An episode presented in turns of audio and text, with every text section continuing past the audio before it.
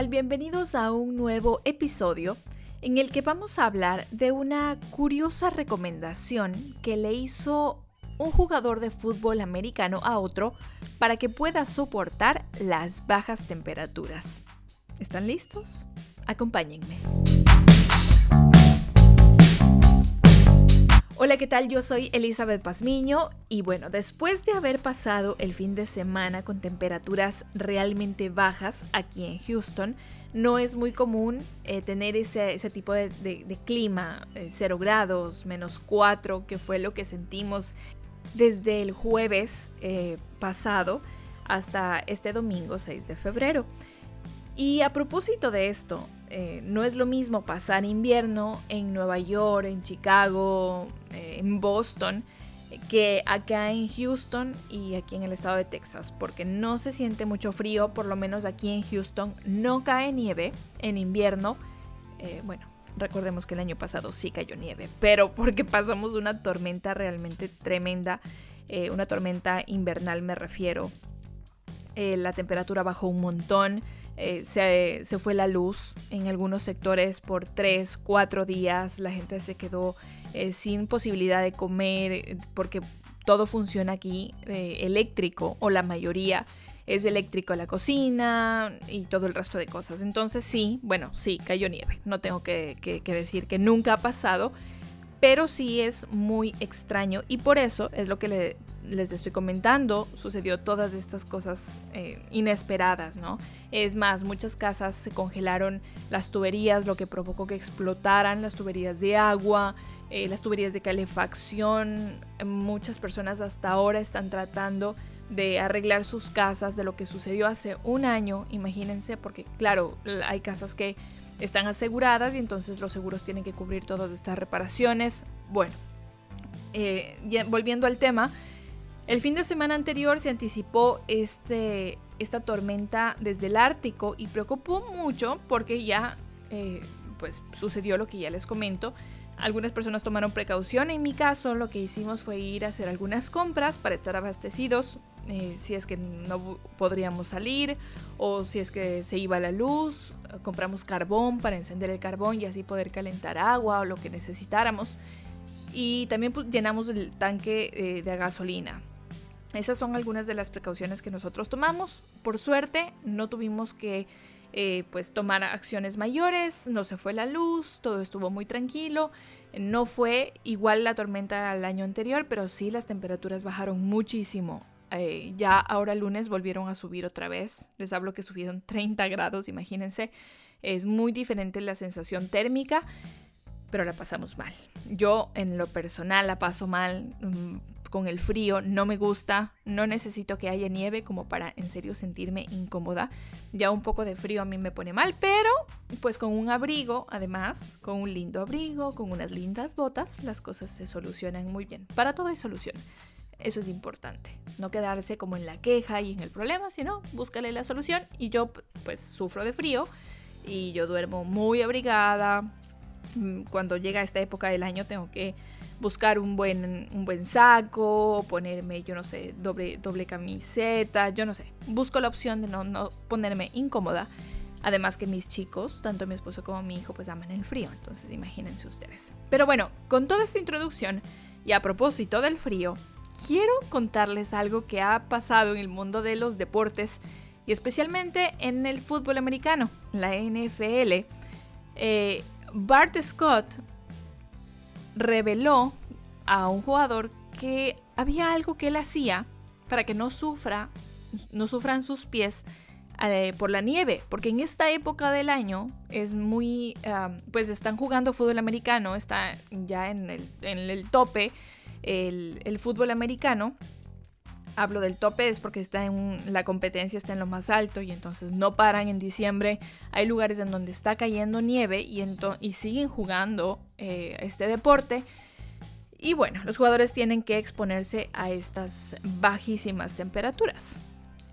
Pero les voy a contar quién es Brad Scott. Él es un ex entrenador y jugador de fútbol americano que actualmente está trabajando en la Universidad del Sur de Florida, en, de Florida en el equipo de, de fútbol de los Bulls. Y él le hizo una recomendación a otro jugador eh, de fútbol americano. Él fue invitado a un programa de la cadena ESPN y le dijo, tómate un poco de Viagra antes del partido, bebé. Lo dijo para sorpresa de todos los que estaban escuchando. Y es que la joven figura, él, es Josh Allen, a quien le recomendó esto. Él es mariscal de campo de los Buffalo Bills. Y este comentario salió a raíz de que este, el, chico de la franquicia norteamericana había contado que no era tan sencillo competir en enero por el frío que azota a gran parte de, de los Estados Unidos. Para contrarrestarlo, el exjugador pues le recomendó que tome esta pastillita azul. Esta nota se hizo viral y además tienen que saber que el Viagra, el Viagra fue primero un medicamento para el corazón. Por lo tanto, esto aumenta la circulación, lo que asegura que llegue a los pies. Esto lo dijo Scott. Y bueno, al parecer en varios portales se empezó a hablar de este tema como una de las opciones y las posibilidades que se podían tomar y que practicaban algunos deportistas para poder soportar el frío. Qué curioso, ¿verdad? Bueno, desde la liga comentaron la semana eh, de la primera semana de enero que ningún jugador debe consumir ese tipo de productos sin el aval de profesionales. Y además deben tomar en cuenta que solo deben usar en las indicaciones aprobadas y siempre bajo la supervisión de un médico. Bien, lo cierto es que el Viagra también es utilizado en el deporte para combatir los efectos de la altura. Esto ya es sabido. Eh, muchos equipos de fútbol eh, utilizan el Viagra cuando van a viajar, por ejemplo, a Bolivia, países como Argentina, Uruguay, eh, lo han confirmado. Y entonces también se habla de Ecuador cuando se juega a estos 2.400, 2.800 metros, pues también eh, se ha hablado de este, de este tema de utilizar esta pastilla. Pues dicho esto, claramente está que se toman algunas medidas poco usuales dentro del mundo del deporte para eh, combatir el frío, para combatir el calor, para diferentes cosas, pues se utilizan eh, medicinas. Y también recordemos que dentro del mundo del deporte hay siempre pruebas antidoping, como para que los medicamentos que se usan pues no eh, tomen ventaja extra en los deportistas y que puedan superar a otros en la competencia. De todas maneras, ya sabemos que el frío, por lo menos en Estados Unidos, no impide que se detenga la actividad. Hay algunas fotos muy interesantes, por ejemplo en Seattle, que es una de las ciudades más frías, el límite con Canadá, en donde están limpiando los, las esquinas, los bordes de la cancha para que se vean los límites de la cancha y, eso es todo. Ahí con nieve y todo se juega fútbol. Lo mismo cuando vemos la liga en Rusia, lo mismo cuando vemos la liga en otros países, pues bueno, pasa esto.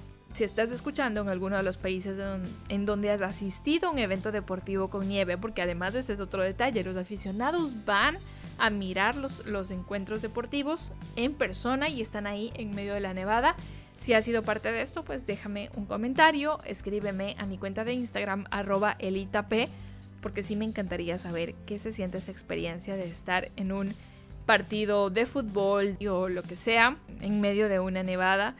Eh, no sé si lo haría, les digo, ya, ya les conté la historia, no me gusta el frío, pero como experiencia pues no estaría nada mal, la verdad. Así que esa es una de las cosas que quería contarles hoy. Por otro lado, en Estados Unidos, en este mes, se está celebrando algo que me atrae, me atrae y me parece muy interesante.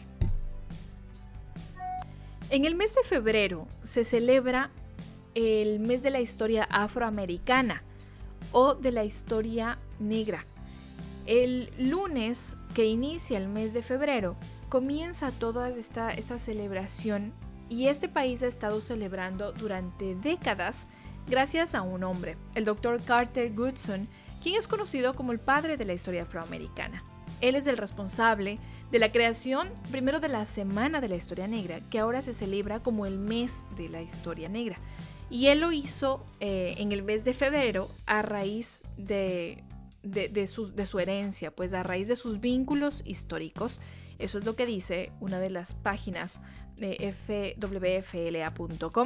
Él, mientras estudiaba una maestría en la Universidad de Chicago y un PhD desde Harvard, fue testigo de cómo la gente negra estaba subrepresentada o estaba mostrada en los libros de historia estadounidense y otros libros que él estudió. Y en 1926, él elige honrar la historia negra o afroamericana en este mes de febrero. Eh, ¿Por qué? Porque representaba los meses de nacimiento de Abraham Lincoln y Frederick Douglass. Eran dos personas a las que él admiraba mucho y por las que decidió darle importancia en este mes. Y de hecho en San Petersburgo hay un museo con el nombre de este personaje en donde todo el tiempo están cultivando y educando a las personas sobre la historia de esta cultura. Y a propósito, en los Estados Unidos los medios de comunicación hacen coberturas especiales, programas especiales para destacar la importancia que tiene la cultura afro-latina y afroamericana en, eh, la construcción y el crecimiento de este país.